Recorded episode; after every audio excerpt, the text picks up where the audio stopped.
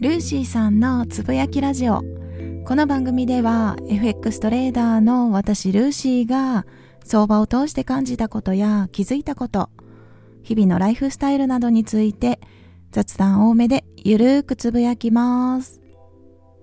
今日は2月14日月曜日ということでハッピーバレンタインデーですね。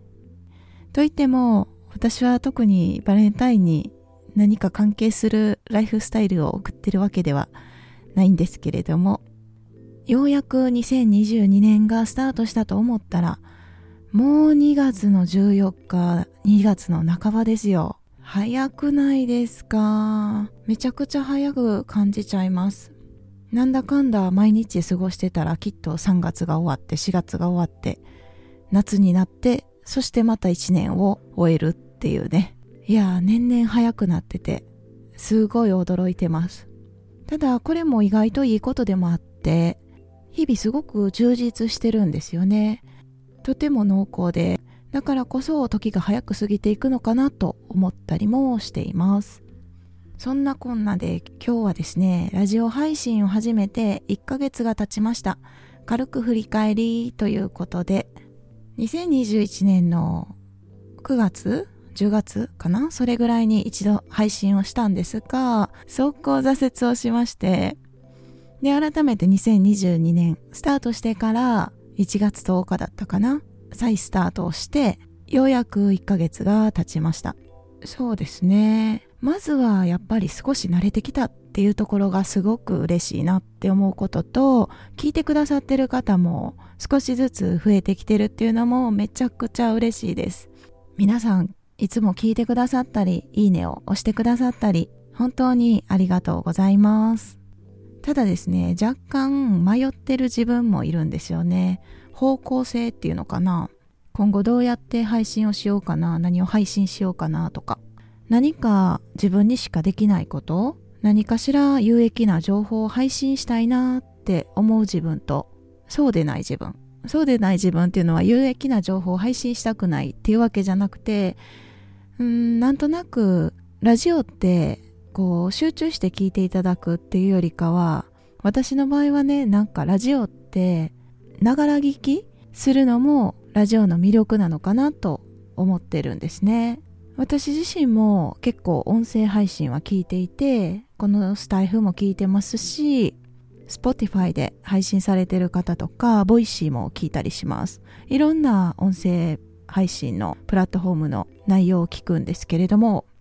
めちゃくちゃ有益な情報を配信してる人、そういう情報も聞かせてもらったりするんですね。ただそういう情報って結構集中して聞かないといけないっていうところと、まあ、そもそも私はそんなに有益な情報をきっと配信が今の私にはできない可能性が高いっていうところと実はですね私昔から本当学生の頃高校生とかかな中学かなもう学生の頃からラジオがすごい好きで「オールナイトニッポン」をよく聞いてたんですね。正直どんな内容だったかは全く覚えてなくってあの失礼なんですが全く覚えてなくってその当時はながら聞きで聞いてました「オールナイトニッポン」の1時からスタートする枠を朝の1時ですね夜中の1時からスタートする枠を割と聞いていて、で、日曜日の朝に自分の部屋の掃除をしながら、そのラジオを流すっていうのが日課だったんですね。それは割と今も続いていて、だからその人たちの、こう、内容っていうよりかは、まあ、誰かが喋ってる声をこう流しながら日々の生活を送っていくっていうところになんか安心感があるのかな。うん。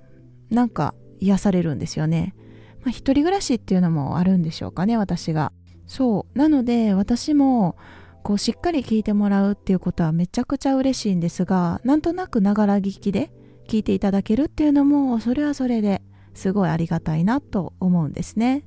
そうなのでどういう情報をうん配信していこうかなっていうところをちょっと迷ったりしてます。一応今のコンセプトとしては私自身が FX トレードをしているのでそのトレードをしながら気づいたこととか感じたことっていうところを配信したり日々のライフスタイル、あと雑談多めでっていうことなので、うん、私の興味といえばシンプルライフ的なミニマルな生き方みたいなそういうのもめちゃくちゃ好きなんですよね。これも FX にも通じる話でもあると思うんですね。やっぱりシンプルな思考を持っていると何事も便利だと思います。ややこしい問題を少し簡単に紐解いていく。そんな力があるととっても生きやすくなるんじゃないかなと思うのでそういった話とかそれに関する心の使い方とかですかね、まあ、思考っていうところでもあるんですかね。こういうふうに物事を捉えるとより豊かに生きやすくなるとかそういう考え方を発信したいなと思ったりもしています、まあ、何か私は専門家ってわけではないので私なりの見解で話させていただくんですけどあとは結構読書とかもするので基本小説とかは読まないんですけど、まあ、実用本っていうのかな。ビジネス本とかあとこういうシンプルライフ的なお話とか絵本とかも結構読んだりします。うん。小説と漫画は読まないですかね。そうですね。小説そう。なんかあんまり読み方がわからないんですよね。あとちょっと迷ってるのは配信時間を固定しようかな、どうかなっていうのも迷ったりしています。朝配信しようかな、夜配信しようかなとか。今結構バラバラに配信しちゃってるんですよね。その辺も迷ったりしてます。っていうのは YouTube で毎朝ですね、チャート分析動画っていうのを私配信してるんですが、まあ、ざっくり朝9時頃に配信してるんですね。まあ、かなりざっくりなんで8時に配信することもあれば遅くなることもあるんですけど。で、時間を固定し始めてからですね、まあ、見ていただく方も増えたっていうのもありますし、先日ですね、たまたま収録する機会が不具合で、いつもの9時に配信できなかったんですね。で、12時ぐらいに、お昼の12時ぐらいに配信したわけなんですけど、そしたら、今日はお休みかと思ってました。毎日の配信を楽しみにしてます。これからもよろしくお願いします。ということでコメントを頂戴しました。これを見た時、はっと気づいたんですよね。やっぱり時間を固定することで、その人のライフスタイルの一部に溶け込ませていただくことができてるのかなって思ったり、で逆に固定してたのを突然変える何の告知もなくっていうのは、その人にとってはちょっとびっくりしちゃうことなのかなって。なので固定した方がいいのかなとか、結構迷っちゃってます。まあ、できれば個人的には午前中に配信はしたいな。まあなんなら朝がいいかなとは思ってるんですよね。チャート分析動画を収録して配信して、で、その後音声配信みたいな、そういう流れができるといいなぁなんて思ったりしてるんですよね。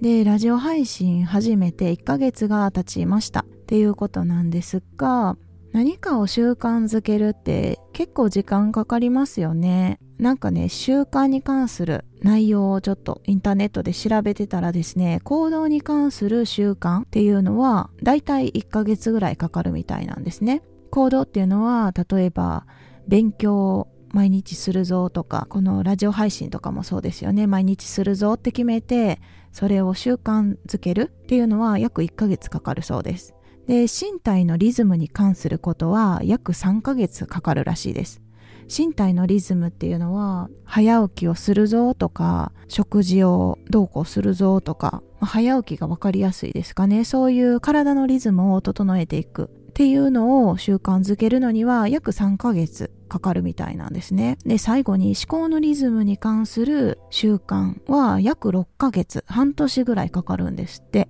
思考っていうのは、例えばポジティブな考え方をするぞとか、まあ、いっかっていう考え方ができるように毎日意識しながら生きるっていうのは約6ヶ月かかるんですって。そう思うと、やっぱり外的要因、外的要因っていうのかな、その行動、外のものに関しては割と早くできるけど、身体のリズム。身体のリズムってなんか人は3ヶ月でターンオーバーするのかな？なんかそういうリズムで3ヶ月らしいんですけれども、それは3ヶ月かかって、思考ですよね。どちらかといえば見えないもの。自分の中身ですよね。心だったり頭の考え方とか。そういうものは、内面的なものは約半年かかるみたいなんですね。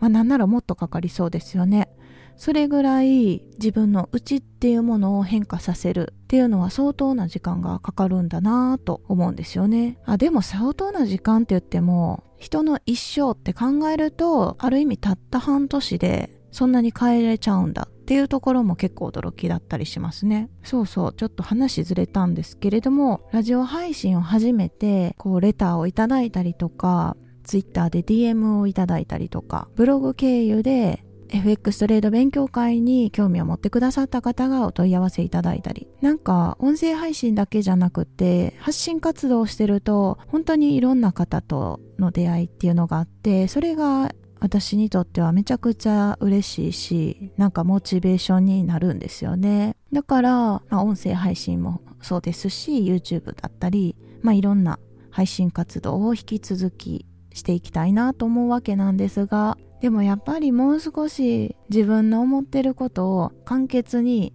分かりやすく言葉にできるようにトレーニングしたいなって改めて思ってます。いやお話ってやっぱ難しいですよね。自分が伝えたいことがどれだけ伝わってるかっていうのもわからないし、まあだから自由気ままにやってもいいのかなっていう思う部分もあるんですけどね。はい。ということで軽く振り返りをしました。今のところちょっと方向性に迷ってる部分はあるんですけれども、